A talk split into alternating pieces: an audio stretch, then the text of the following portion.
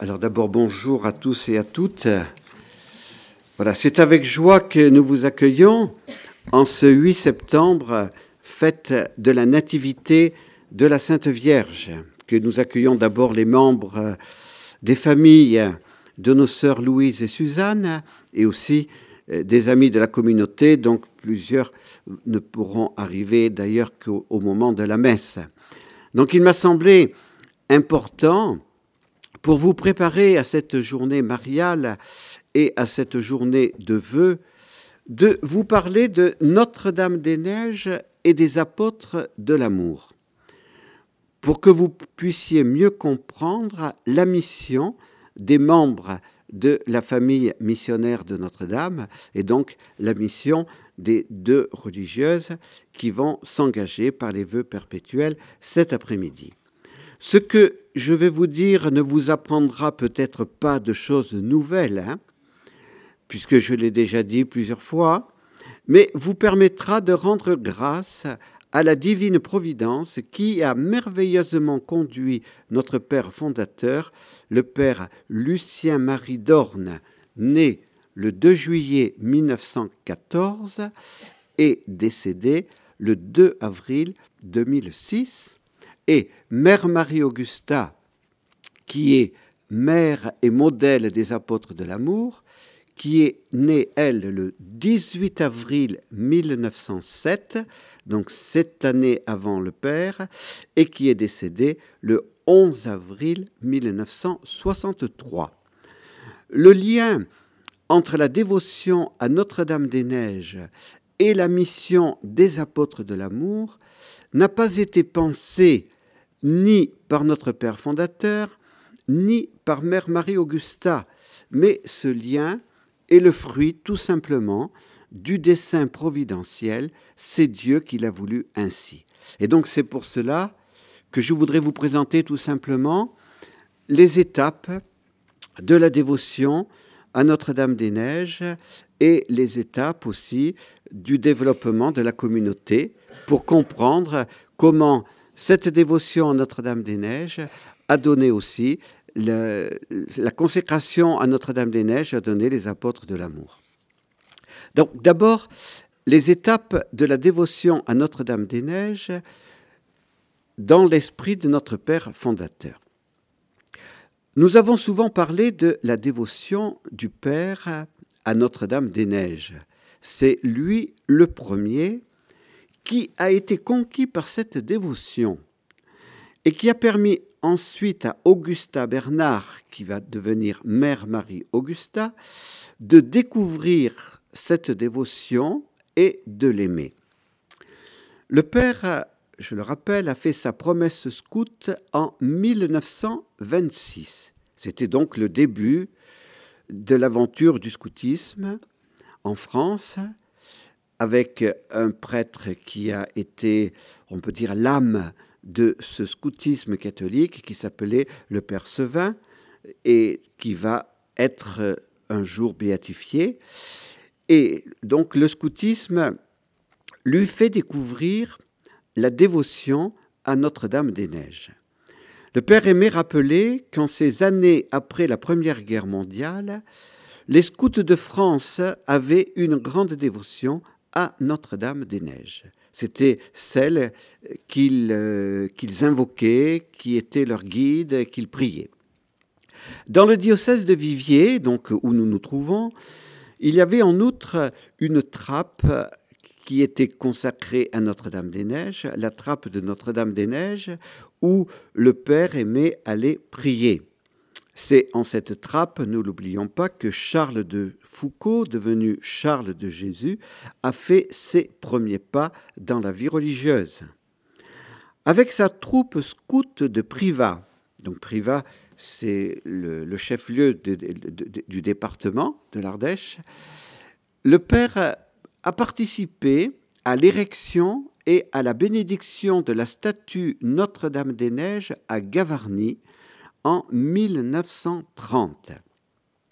Il fit alors l'expérience de la protection maternelle de Notre-Dame-des-Neiges dans le cirque de Gavarnie. Donc si vous allez à Gavarnie, euh, en arrivant, avant d'arriver au, village de Gavarnie, sur la droite, vous avez la statue de Notre-Dame-des-Neiges, et puis vous faites 3-4 kilomètres et vous arrivez au cirque de Gavarnie.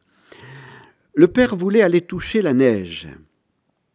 Il s'était aventuré dans un endroit dangereux et il était sur le point de faire une chute qui aurait pu être mortelle. Il a alors appelé Notre-Dame-des-Neiges à son secours. Son bâton s'est coincé entre des rochers. Il était sauvé. Donc, je rappelle la date, c'était en 1930. Donc, le père avait 16 ans. Cette expérience l'a beaucoup marqué.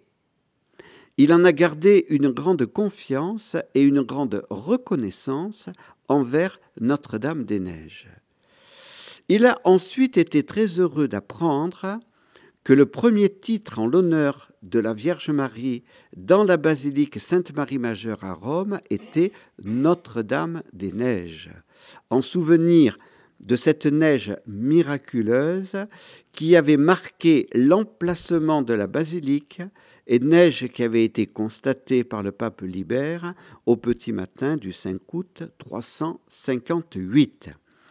La dédicace de la basilique Sainte-Marie Majeure à Rome le 5 août est toujours présentée comme la fête de Notre-Dame des Neiges. Notre Père aimait rappeler ce lien de la dévotion de Notre-Dame des Neiges avec la basilique Sainte-Marie Majeure de Rome. Et cette dévotion à Notre-Dame des Neiges ne l'a plus jamais quittée. Dans les derniers mois de sa vie, le Père ne cessait pas de nous parler avec enthousiasme de Notre-Dame des Neiges et il nous a demandé de toujours mieux préparer sa grande fête ici à Saint-Pierre de Colombier entre le 8 et le 15 décembre. Donc cette année, la fête tombera le samedi 15 décembre et cette fête patronale, disait-il, est le sommet est la source de toutes nos activités apostoliques de l'année. Donc, Notre-Dame des Neiges, pour nous, c'est notre grande dévotion, c'est celle à qui nous sommes consacrés. La fondation de l'équipe Notre-Dame des Neiges est décordée. Et cela va vous permettre de comprendre, vous voyez, dans ce développement historique, comment ensuite nous en sommes devenus famille missionnaire après s'être décidé pour le sacerdoce à l'âge de 17 ans. Hein, le père racontait toujours que dans, il n'a pas fait le petit séminaire, donc il a été marqué par le scoutisme, et à l'âge de 17 ans, ben, il fallait réfléchir euh, sur l'orientation de sa vie. Donc il avait le choix entre euh, se décider pour se préparer à fonder une famille, et il voyait bien que c'était important, ou l'autre choix, se décider pour le sacerdoce.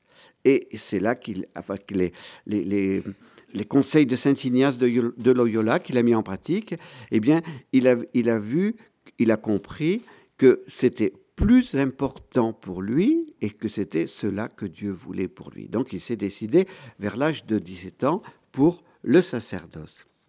Et en se décidant pour le sacerdoce, il, il avait le désir de rejoindre le petit groupe du Père Sevin qui, depuis quelque temps, se préparait à la fondation de l'ordre scout. Voilà, le Père Sevin écrivait dans la revue des chefs, et dans cette revue des chefs, il avait fait part de ses idées d'un ordre scout. Le Père a été conquis par ces idées-là, il a donc correspondu avec le Père Sevin et le père Sevin lui a dit, eh bien, si tu es intéressé, monte à ici les Moulineaux, tu feras ta, ta, ta, théologie là, et ainsi tu pourras euh, te connaître les, quelques séminaristes ou prêtres qui, qui, sont déjà intéressés par ce projet. La divine providence n'a pas permis que l'ordre scout voit le jour. Alors, le père a quitté le séminaire d'ici les Moulineaux, en, prenant conseil de son directeur spirituel, et il revient à Viviers, dans son diocèse d'origine pour être ordonné prêtre dans ce diocèse. Cependant, tout en étant ordonné prêtre du diocèse de Viviers, il gardait toujours ses idées de nouvelle fondation. Et je cite ce que disait le père au groupe Fidélité et Ouverture dans les années 1980. La perspective d'une nouvelle famille religieuse me faisait réfléchir sur une spiritualité profitant des développements de la pédagogie de notre temps. Je trouvais qu'il y avait dans le scoutisme, mais aussi dans les autres œuvres d'action catholique de jeunes et même d'adultes, des éléments de pédagogie dont les religieux devraient profiter pour leur propre formation et pour l'apostolat. Cela permettrait de faire du nouveau, qui serait cependant bien en accord avec la grande tradition de la vie religieuse. Ces pensées m'ont poursuivi jusqu'à ce que je sois prêtre et ne m'ont pas quitté. Quand j'ai été d'abord vicaire à Bourg-Saint-Andéol et ensuite à Notre-Dame d'Annonay. À Annonay, j'avais l'expérience de l'animation spirituelle de beaucoup de groupes de jeunes, je me suis rendu compte surtout d'une fréquente insuffisance de la formation spirituelle parfois on glissait vers l'humain, le trop humain. Après avoir été vicaire à Bourg-Saint-Andéol, il fut nommé donc à la paroisse d'Annonay en septembre 1942, donc à Notre-Dame d'Annonay. Des jeunes filles de cette paroisse, qui étaient fortement engagées dans l'action catholique, lui firent part de leur désir d'une nouvelle forme de vie religieuse pleinement apostolique, et on peut dire selon l'apostolat de l'action catholique du temps. Le Père leur proposa alors de se réunir une fois par semaine et de se laisser conduire par Notre-Dame des Neiges les cinq premières, voyez, donc ce n'était pas une grande équipe, c'était une toute petite équipe. Les cinq premières se réunirent le 1er février 1944. L'équipe Notre-Dame-des-Neiges était née. Les membres de cette équipe ont eu tout de suite des projets de mission lointaines elle voulait garder un costume laïque et adopter comme prière la prière scout Seigneur Jésus, apprenez-nous à être généreux, et la prière de l'école française Ô Jésus vivant en Marie. Elles comprirent la nécessité de discerner les activités et le danger de l'activisme. Il fallait une vie équilibrée.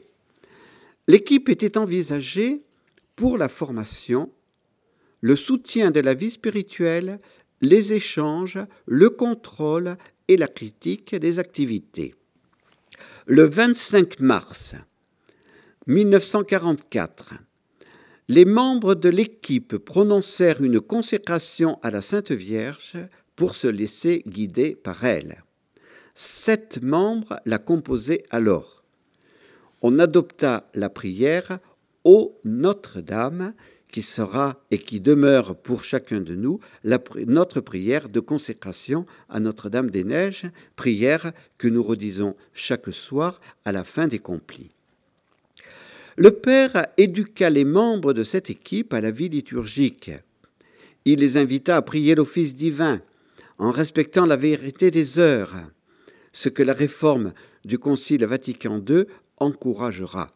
Alors qu'est-ce que ça voulait dire la vérité des heures? Eh Bien, cela veut dire qu'on ne chante pas, qu'on ne dit pas les laudes juste avant de se coucher à 11 heures du soir parce qu'on ne les a pas encore dites. Hein, comme, comme, il y avait un petit peu euh, cette habitude qui avait pu se prendre, certains disaient tous leurs offices soit à la fin de la journée, soit au début de leur journée. Et donc évidemment, euh, on, chante pas, on ne dit pas les vêpres au, moment du, lever du soleil. Donc, euh, le Concile Vatican II réformera, on peut dire, l'office divin, et déjà en 1944, le Père demandait qu'on soit fidèle à la vérité des heures. Le lundi saint 3 avril 1944, l'équipe envisage une union au Christ souffrant par l'heure sainte nocturne dans la nuit du jeudi. L'esprit d'équipe se développe en esprit de famille, dans la simplicité, mais aussi dans la discipline par l'obéissance au chef d'équipe. Le lundi 10 avril a lieu la première promesse d'obéissance au chef d'équipe. Ce, n'est pas encore une communauté religieuse, hein non, non, c'était simplement une équipe euh, d'apostolat une équipe euh, d'éducation. Euh, on peut dire, le père rappelait souvent qu'il avait pris modèle un peu dans la Légion de Marie, qu'il avait pris modèle, voilà, dans le scoutisme d'ailleurs, hein, et dans l'action catholique. On insiste pour être très proche de la masse. Alors, l'expression la masse euh, était une expression pas très heureuse, mais qui était utilisée en ce temps-là. Hein, aujourd'hui, on ne parlera plus de la masse. Aujourd'hui, voilà. Bon, mais c'était c'était l'expression d'action catholique du temps. Et être très proche, euh, je dirais, ça voulait dire être inséré. Hein, être... Et puis, on approfondit la vertu de pauvreté, on demande un équilibre de vie, un sommeil suffisant, et on commença deux heures de cours de doctrine le lundi matin. Voilà, donc le Père avait bien vu qu'une des faiblesses de l'action catholique du temps, c'était un manque de formation et un manque de vie spirituelle profonde. Donc, il fallait donner des bases importantes pour la formation. Le 17 mai 1944, le père fit part aux membres de cette équipe des pensées qu'il avait élaborées en 1936.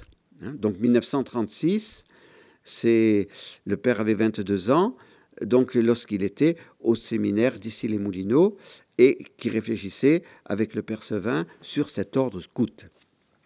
La spiritualité qu'il transmit aux membres de l'équipe Notre-Dame des Neiges révèle sa grande maturité spirituelle. Union au Christ, dans son sacrifice, dans sa souffrance, dans son oblation à chaque messe. Le 30 mai 1944, le Père invite tous les membres à un abandon total à Dieu dans la disponibilité il les invite à la sanctification personnelle. Le reste sera donné par surcroît. Voilà, on se consacre à Notre-Dame-des-Neiges, on essaye de marcher sur le chemin de la sainteté, et puis ensuite, on laisse Dieu agir. On fit l'ébauche d'une règle, hein, mais, mais d'une règle, attention, non pas pour une communauté religieuse, je le redis, mais tout simplement pour, pour ce petit groupe spirituel.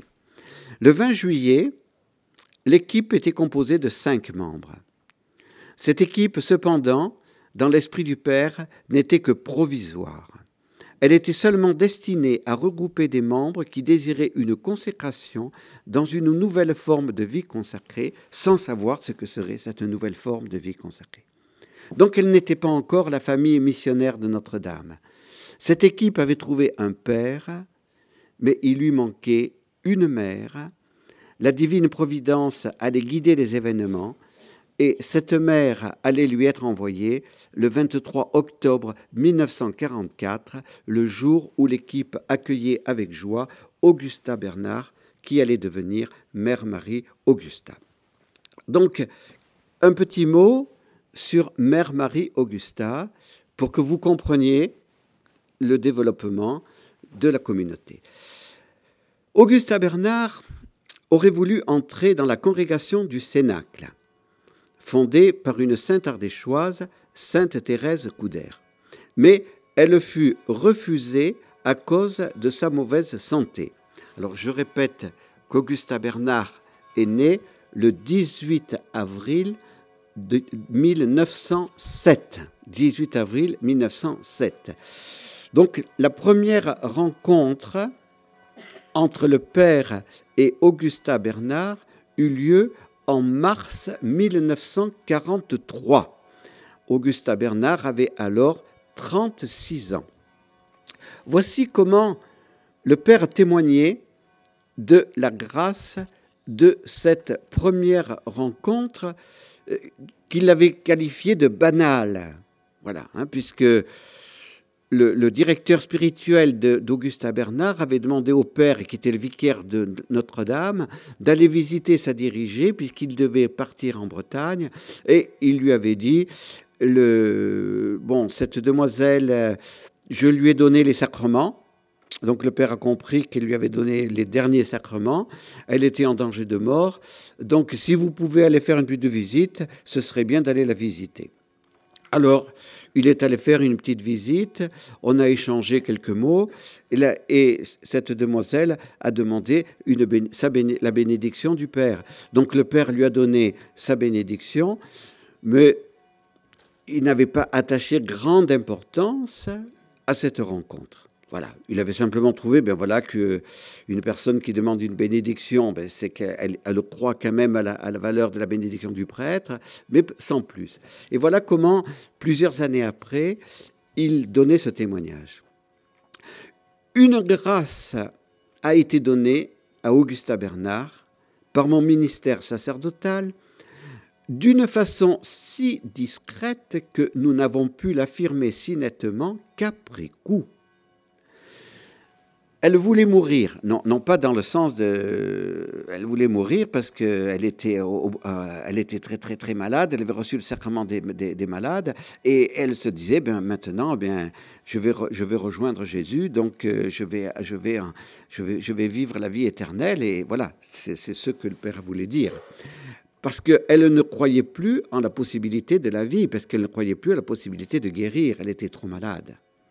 Or, Dieu a voulu par ma bénédiction, donner une grâce inconnue, car pas même souhaitée ni désirée, d'un soulagement et d'un relèvement relatif. Et pourquoi Dieu a voulu donner cette grâce? Pour qu'avec moi, elle travaille jusqu'à son dernier jour. Donc, une grâce importante a été donnée par cette rencontre que le Père a toujours qualifiée de banale. Le Père n'avait absolument pas l'intention de, de donner une grâce de guérison à Augusta Bernard, et Augusta Bernard n'avait absolument pas l'intention de demander au Père une grâce de guérison. Voilà, elle a simplement demandé une bénédiction, et par cette bénédiction, une grâce importante de guérison lui a été donnée. Malgré cette grande grâce de mars 43, Augusta attendra 19 mois encore avant de choisir le Père comme directeur spirituel. Donc, voyez, on ne s'est précipité ni d'un côté ni de l'autre. Le 15 octobre 1944, Augusta va, va suivre une retraite prêché par un père jésuite sur le thème Les exercices de Saint Ignace et le Sacré-Cœur. Une équipière de l'équipe Notre-Dame-des-Neiges, après en avoir parlé au père, venait d'inviter Augusta à entrer dans l'équipe. Augusta Bernard était partagé. Entrer dans l'équipe Notre-Dame-des-Neiges, cela signifiait dire un nom définitif au Cénacle. Et en outre, elle ne savait pas si telle était la volonté de Dieu. Elle fit donc cette retraite pour être éclairée par Dieu. Augusta Bernard ne connaissait pas vraiment le Père. Elle ne savait rien de sa spiritualité. Le Père ne connaissait pas beaucoup Augusta Bernard, mais il était impressionné par son énergie. Et plusieurs fois, il nous avait rapporté cette phrase dite par l'une ou l'autre, Augusta n'était pas comme les autres. Elle n'était pas comme les autres. Le thème de cette retraite qui a été décisive hein, en vue de l'admission d'Augusta Bernard dans l'équipe Notre-Dame-des-Neiges n'a été choisi ni par elle ni par le Père, mais par la divine providence. Les notes de retraite d'Augusta Bernard contiennent vraiment des éléments essentiels de notre charisme d'éducation des cœurs à la ressemblance des cœurs de Jésus. Les apôtres de l'amour comprennent qu'ils ne sont pas de purs contemplatifs, ils doivent agir. C'est, ça a été la grâce de, de cette retraite, car Augustin Bernard était très tenté par la contemplation pure. Et donc, le père jésuite a fait comprendre à ses retraitants que l'apostolat n'empêchait pas l'union à Dieu. Il a fait comprendre aussi que la contemplation n'était pas pour tous les consacrés la vie la plus parfaite. À l'école de Saint Ignace, Augusta a compris que l'amour manifesté dans les actes et dans la communication des biens l'emportait sur l'amour de pure contemplation. Et, elle a compris cela dans, dans, la vie de Saint Ignace, mais plus particulièrement dans la vie de Jésus, puisque Jésus était un contemplatif et un actif. Cette conviction pèse fortement sur sa décision d'entrer dans l'équipe Notre-Dame-des-Neiges. Être apôtre du cœur de Jésus, c'est pour elle aller avec Jésus à la conquête de l'amour en s'engageant activement. Vous voyez, euh, tout, de suite, on, voit, Augusta Bernard va entrer dans une équipe où on va se consacrer à Notre-Dame des Neiges, mais elle y entre pour être apôtre du cœur de Jésus. Donc on voit que, les, que, les, deux dévotions, non seulement ne sont pas en contradiction, mais sont complémentaires. Augusta Bernard va être tout de suite conquise par les idées du Père et par la dévotion à Notre-Dame des Neiges. Le 16 juin 1945, donc euh, quelques mois après son entrée dans l'équipe, le père la nomme responsable de l'équipe et commence alors leur première collaboration. Ils ont librement échangé et confronté leurs expériences pour structurer un carnet de cordées avec des rubriques très claires en vue d'une éducation humaine intégrale. Leurs différentes et complémentaires expériences d'éducateurs leur ont permis également de bien organiser les chapitres hebdomadaires de Cordée en vue d'une énergique éducation du cœur permettant à chacun de ne pas se replier sur, soi, mais de s'ouvrir au cœur du Christ et au cœur du Immaculé de Marie, et par eux en eux de s'ouvrir à tous les autres sujets humains, membres de la grande famille humaine. L'éducation des cœurs à la ressemblance des cœurs de Jésus et de Marie est déjà tracée, mais il lui manque encore son lieu habituel, qui est la famille. Le père et Augustin Bernard, en ce temps donc euh, à Annonay, où il se retrouvait pour, préparer le chapitre hebdomadaire de l'équipe Notre-Dame, ne comprennent pas encore qu'ils doivent devenir père et mère dans l'unité d'une famille de consacrés. On ne parle pas encore des apôtres de l'amour. Du chemin reste encore à parcourir avant d'arriver au jamais rien l'un sans l'autre entre le Père et la Mère, mais la divine providence guidait le Père et Augustin Bernard et leur permettait déjà de mettre ensemble leurs dons d'éducateurs masculins et féminins paternelle et maternelle en vue d'une connaissance plus pénétrante des cœurs de leur cordite. Je cite le témoignage du Père lui-même. Chaque semaine, disait-il, Augusta et moi préparions ensemble la réunion de la cordée des responsables, composée encore uniquement de consacrés de désir. C'était souvent après le repas du soir. Dans sa petite cuisine de la rue Malval, cela nous permettait d'échanger non seulement sur le programme commun et les consignes générales, mais sur chacun des membres, à l'occasion surtout de l'obédience particulière que nous déterminions pour chacune en rapport avec les besoins de son éducation et des efforts qu'elle devait exercer. Déjà, Augusta développait ses qualités de mater et magistrat, mère et éducatrice. La dévotion de Mère Marie-Augusta à Notre-Dame-des-Neiges se développe grâce à cette collaboration avec le Père. Cette dévotion est particulièrement révélée par le petit mot qu'Augusta Bernard envoie au Père le 14 décembre 1946 la veille de la bénédiction de la statue de Notre-Dame-des-Neiges. Vous, avez vu cette statue euh, sur la colline. Et voici, euh, ce, petit mot était, était très bref. Attention, c'est ce jour-là qu'il faut obtenir de Marie l'équipe à Saint-Pierre de Colombier. Alors, qu'est-ce que ce petit mot signifie? Marthe Robin priait bien pour obtenir la grâce à notre évêque de Viviers. Notre-Dame des Neiges exauça la prière de Marthe Robin et de Mère Marie-Augusta.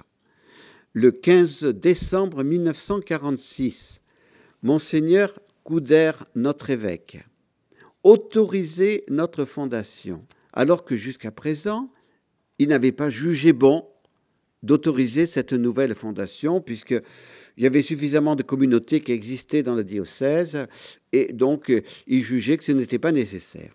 Et donc, après avoir béni la statue de Notre-Dame-des-Neiges, ce 15 décembre 1946, Monseigneur Couder va accepter cette fondation.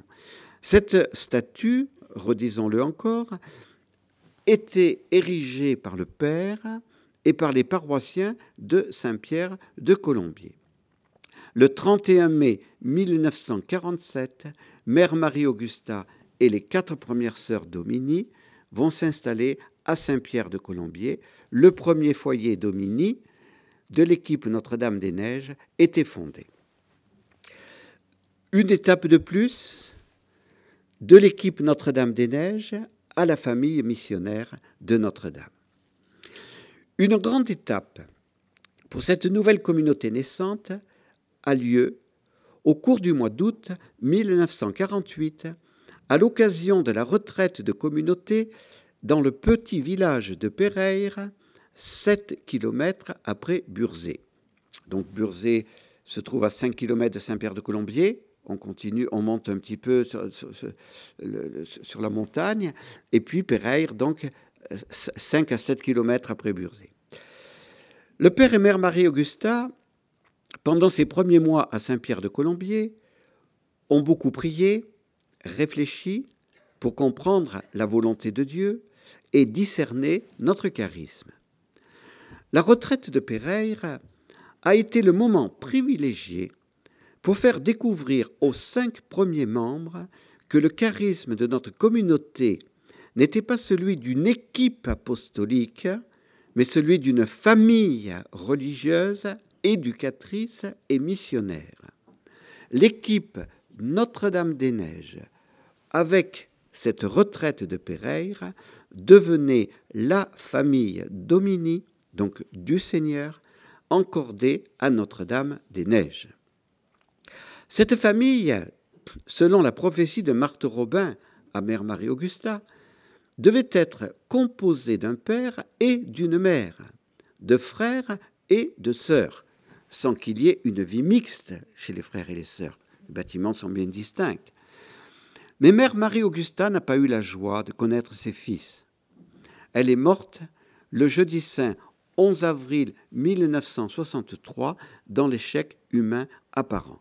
Et je confie à vos prières ce prochain 11 avril 2013, puisque nous voulons du 2 au 11 avril 2013, avec tous nos amis dans tous nos foyers, euh, faire une, grande neuvaine pour prier Dieu afin de, faire connaître davantage l'esprit et la sainteté de Mère Marie-Augusta.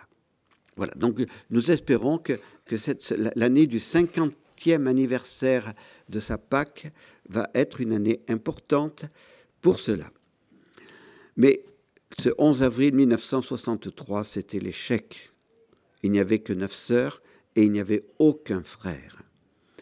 Le père, quelques jours après sa mort, disait à ses paroissiens Mère Marie-Augusta a été appelée par Dieu pour une mission.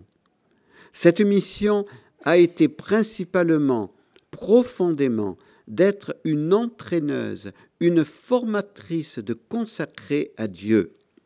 Elle a été formée pour cela par le bon Dieu. Elle a été appelée pour cela. Elle s'est livrée à la prière et dans la prière, elle en a trouvé les forces et les grâces. Pendant des années, elle a beaucoup prié. Pourquoi?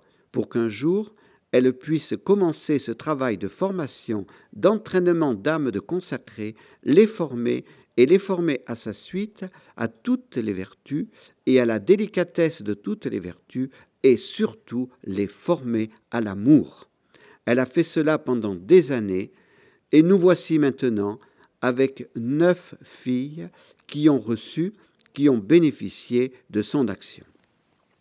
Ce développement historique de la communauté devrait vous permettre de mieux découvrir que le lien entre la dévotion à Notre-Dame-des-Neiges et la mission des apôtres de l'amour n'a pas été pensé, programmé par nos pères et mères, mais qu'il s'est constitué selon la conduite providentielle. C'est le Père qui a été conquis d'abord par la dévotion à Notre-Dame-des-Neiges. Cette dévotion lui a permis de comprendre l'importance de la consécration au cœur immaculé de Marie. Il a compris dans sa prière et ses réflexions que Notre-Dame-des-Neiges était notre guide, notre première de cordée, et qu'elle nous entraînait dans notre ascension spirituelle. Pour cette ascension, il a aussi découvert l'importance de l'éducation des cœurs, de l'organisation de sa vie. On ne peut pas éduquer les autres si d'abord on ne s'est pas laissé éduquer soi-même. Nous avons tous besoin d'éducation mais nous avons tous besoin d'être soutenus. Le Père a alors pensé à l'organisation de l'équipe et des cordées Notre-Dame-des-Neiges. Cette équipe et ses cordées avaient également une visée missionnaire. Les membres de l'équipe devaient brûler d'ardeur pour la mission de l'Église et l'éducation des cœurs. Augusta Bernard, de son côté, avait également été préparé par Dieu pour une mission maternelle pour euh, donc d'éducation. Son entrée dans l'équipe Notre-Dame-des-Neiges en octobre 44 et sa nomination comme responsable de cette équipe le 16 juin 1945 vont permettre le développement de l'esprit de l'équipe Notre-Dame-des-Neiges en famille missionnaire de Notre-Dame. Ce développement a vraiment été guidé par la divine providence. Notre fondateur a toujours eu deux intuitions fortes, la dévotion à Notre-Dame-des-Neiges et l'éducation intégrale de la personne, qu'il appelle l'éducation des cœurs. Lorsque des jeunes filles d'Annonay, comme je vous l'ai dit, lui ont fait part de leur désir de consécration dans une forme nouvelle, il a tout de suite compris l'importance de la consécration à Notre-Dame-des-Neiges pour se laisser guider par elle afin de réaliser la volonté de Dieu. La divine providence a aussi choisi le lieu de la fondation. Le point de départ a été Annonay. Et d'un certain côté, Annonay était plus près de Lyon, c'était beaucoup plus favorable au niveau des communications. Eh bien, Dieu ne voulait pas que ce soit Annonay. Dieu a choisi un petit village de l'Ardèche, dans lequel vous êtes aujourd'hui, qui s'appelle Saint-Pierre de Colombier, et qui devait devenir le lieu privilégié de la dévotion à Notre-Dame-des-Neiges de la famille Domini. Notons la date de la nomination du père comme curé de ce village. 11 février. 11 février 1946. Monseigneur Couder, évêque de Viviers, signe l'acte de nomination du père curé de ce village.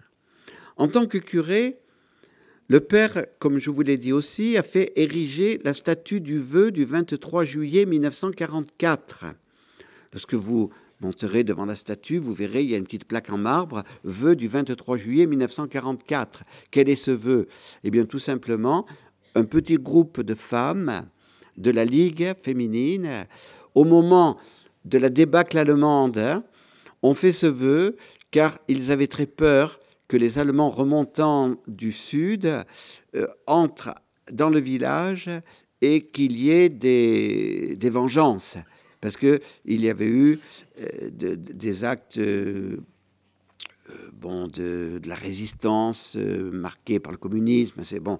Donc tout cela, tout cela faisait un petit peu peur. Et c'est pour ça qu'elles ont fait ce vœu en disant si le village est protégé, nous ferons ériger une statue. Et donc le village a été protégé. La statue n'était pas érigée. Et lorsque le père est arrivé comme curé, donc nommé 11 février 1946, et il est arrivé ici en mars 1946, il a eu connaissance de ce vœu et il a dit ben maintenant il faut faire ériger la statue. Donc c'est lui qui, va euh, animer euh, cette démarche et les paroissiens vont suivre, bien évidemment. Et avec les paroissiens, ils vont faire ériger la statue. Le Père leur propose qu'elle soit appelée Notre-Dame des Neiges. Les paroissiens l'acceptent.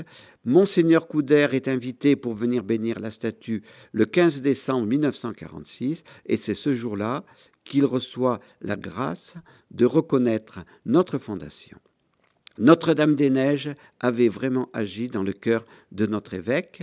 La divine providence faisait de ce petit village de Saint-Pierre de Colombier la source de la dévotion à Notre-Dame des Neiges pour les membres de la famille missionnaire de Notre-Dame et pour ses amis. C'est en ce village également que se trouve la tombe de nos pères et mères, donc dans le petit cimetière du village. C'est dans l'église de ce village où vont se dérouler aussi les événements importants de cette journée, que se sont déroulés tous les grands événements de la famille missionnaire de Notre-Dame. C'est ici, dans ce village, que sont éduqués à l'amour les membres de la famille missionnaire de Notre-Dame, afin qu'ils exercent en France, mais aussi dans le monde, la mission des apôtres de l'amour. Les apôtres de l'amour encordés à Notre-Dame-des-Neiges, et c'est là, par, ce, je voudrais développer avec vous un petit peu ce que j'avais déjà dit l'année dernière pour les vœux de juin 2011. Et comme plusieurs parmi vous n'étaient pas là, il est important, je pense, de le rappeler. Le Père nous disait que la mission des apôtres de l'amour participait à la mission des apôtres des derniers temps, dont a parlé Saint Louis-Marie Rignon de Montfort.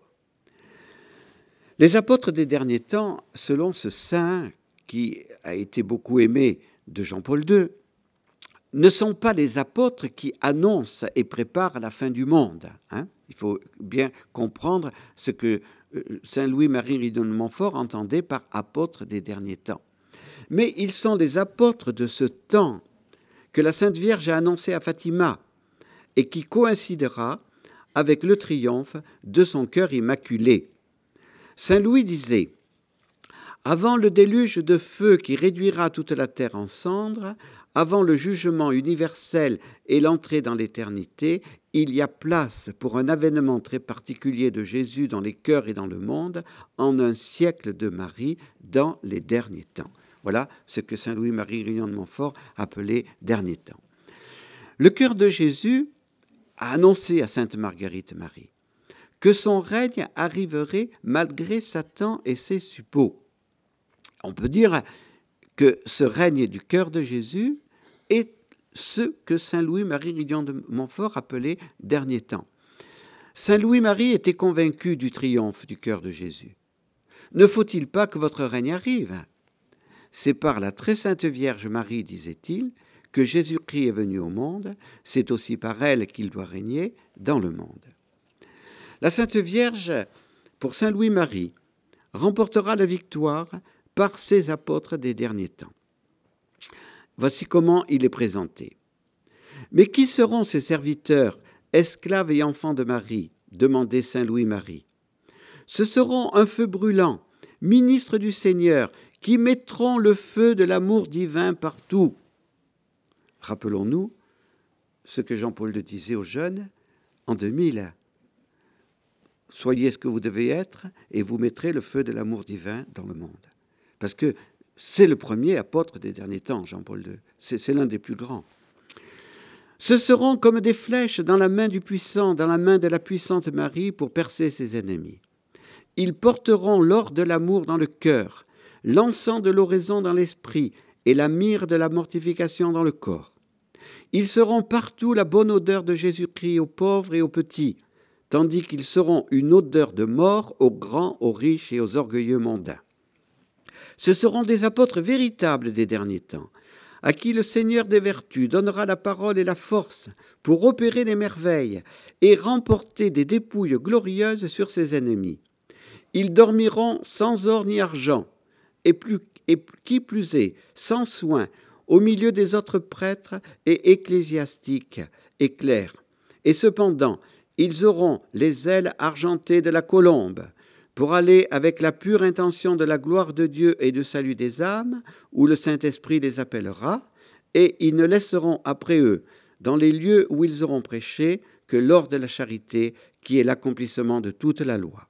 Enfin, nous savons que ce seront de vrais disciples de Jésus-Christ, qui marcheront sur les traces de sa pauvreté, humilité, mépris du monde et charité, enseignant la voie droite de Dieu dans la pure vérité, selon le Saint Évangile et non selon les maximes du monde.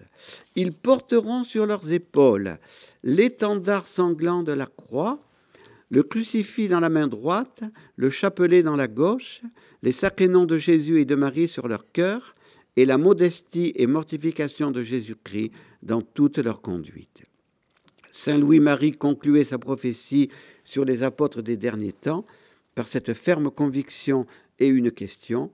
Voilà des grands hommes qui viendront, mais que la très sainte Vierge Marie fera par ordre du Très-Haut pour étendre son empire sur celui des impies idolâtres. Quand et comment cela sera-t-il? Dieu seul le sait. L'époque des apôtres des derniers temps est-elle arrivée? C'est une question. Carole Wojtyła, qui s'est consacré à la Sainte Vierge, en suivant strictement la formule de Saint Louis-Marie, totus tuus, ne serait-il pas, et même j'avais écrit n'est-il pas, l'un de ces grands apôtres des derniers temps? Eh bien, j'en suis convaincu, nous en sommes convaincus, ce que Saint Louis-Marie Grignon de Montfort a prophétisé s'est réalisé dans la personne de, Jean-Paul II. Marthe Robin était également convaincue par la prophétie de Saint Louis-Marie Grignon de Montfort. Voici ce qu'écrivait, ce que disait un père de, de foyer de charité à Saint-Laurent-sur-Sèvre en 2004. Marthe annonce la nouvelle Pentecôte d'amour.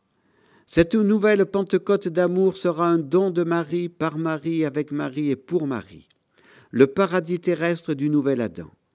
Non seulement Jésus, mais les membres de son corps mystique, l'Église. C'est ce qui se réalise actuellement. C'est pourquoi, disait-il, dans nos foyers de charité, nous avons la mission de placer tous nos retraitants dans le paradis terrestre du Nouvel Adam, le sein de Marie. C'est pour cela que dès la première retraite en 1936 jusqu'à la 700e de ce soir, disait ce prêtre, nous avons toujours fait la consécration.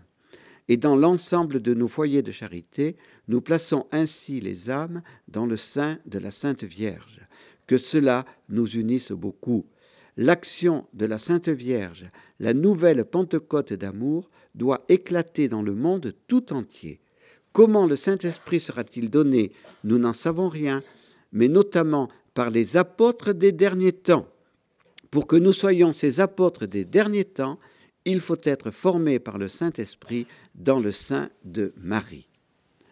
Marthe Robin, nous en sommes convaincus, fait vraiment partie des apôtres des derniers temps les prêtres du mouvement sacerdotal marial, dont est membre le cardinal Dias, préfet émérite de la Congrégation pour les missions, se consacrent au cœur immaculé de Marie, accueillent avec confiance les locutions données par la Vierge Marie à Don Stefano Gobi et veulent vivre la mission des apôtres des derniers temps. Et les dernières on peut dire, puisque Don Stefano Gobi est mort le 29 juin à 15 h 2011. c'est des signes providentiels quand même. Un prêtre qui meurt le jour des, des, prêtres, le 29 juin à 15 h l'heure de la mort de Jésus.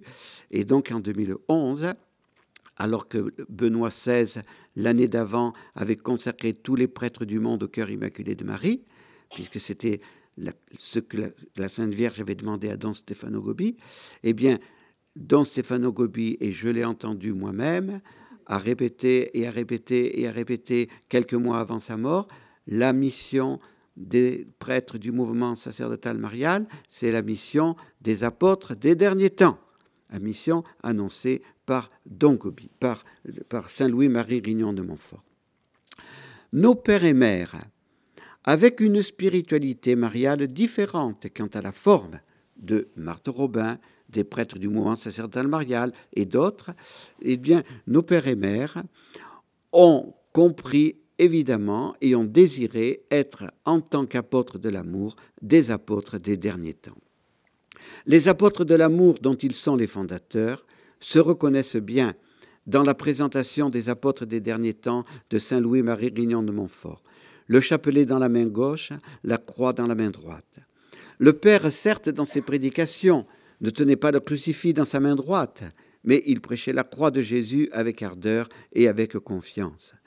Jean-Paul II ne tenait pas non plus le crucifix dans sa main droite lorsqu'il prêchait, mais sur son bâton pastoral de pierre, le crucifix a remplacé la crosse.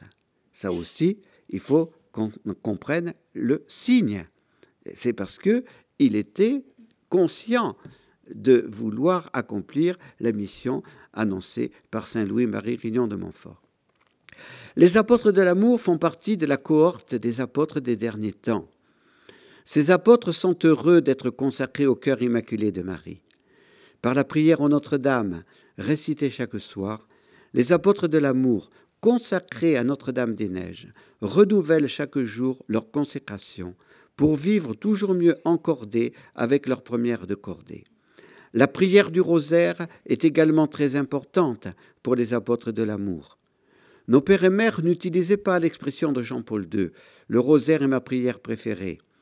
Le Père pensait que la psalmodie de l'office divin passait avant la prière du rosaire, mais le Père a toujours beaucoup aimé cette prière mariale et il tenait à ce que la communauté récite chaque jour ensemble au moins un chapelet avant les vêpres et le samedi, toute la communauté prie ensemble le rosaire complet, c'est-à-dire trois chapelets.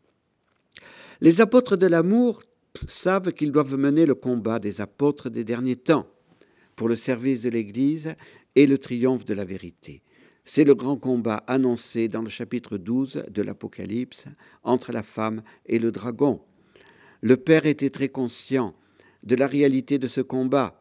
C'est pour cela qu'il nous appelait au courage, à la fidélité, pour le mener particulièrement en vue de l'unité de l'Église.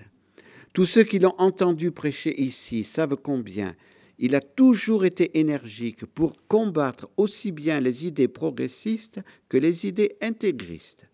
Les apôtres de l'amour veulent la fidélité aux trois blancheurs.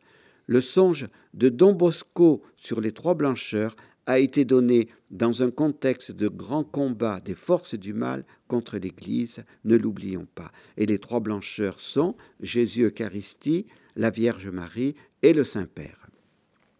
Les apôtres des derniers temps, disait Saint Louis-Marie, doivent être de vrais disciples de Jésus-Christ, qui marchent sur les traces de sa pauvreté, de son humilité, de son mépris du monde et de sa charité, et qui enseignent la voie droite de Dieu dans la pure vérité selon le Saint Évangile et non selon les maximes du monde.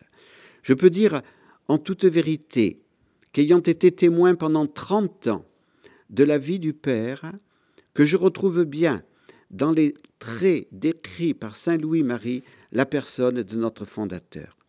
Il a vraiment imité Jésus en vivant les conseils évangéliques et en nous éduquant à les vivre.